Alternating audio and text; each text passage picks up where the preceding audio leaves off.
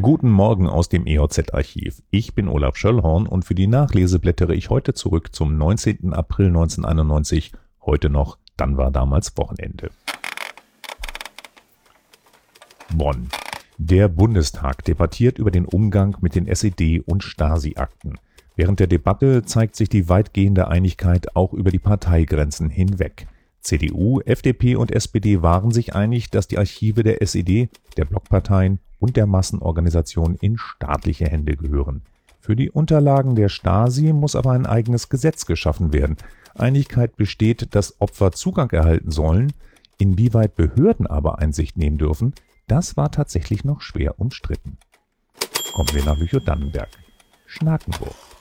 Nur noch der Ganges in Indien und der River Mersey zwischen Manchester und Liverpool sind noch dreckiger als die Elbe. Seit 15 Jahren wird in der Gütemessstation Schnakenburg der Wasserqualität der Elbe auf den Grund gegangen. Der Bericht der EOZ porträtiert Albrecht Gaumert von der Arbeitsgemeinschaft für die Reinerhaltung der Elbe. Er ist freier Mitarbeiter des Staatlichen Amtes für Wasser und Abfall in Lüneburg und betreut als solcher die Messstation in Schnakenburg.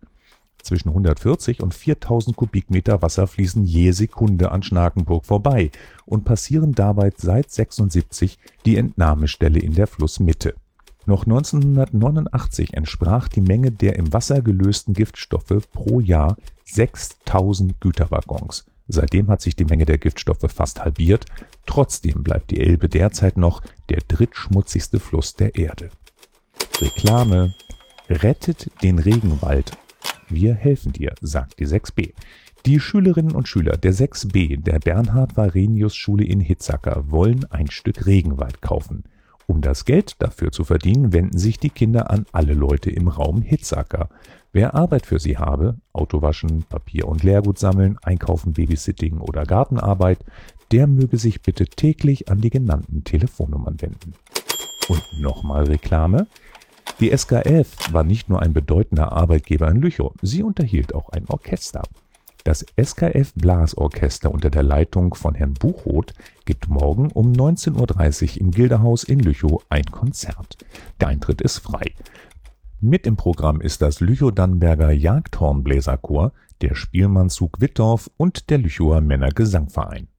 Durch das Programm führt Cornelia Machel. Beides aus heutiger Sicht bemerkenswerte Aktion, wie ich finde. Das war's für heute.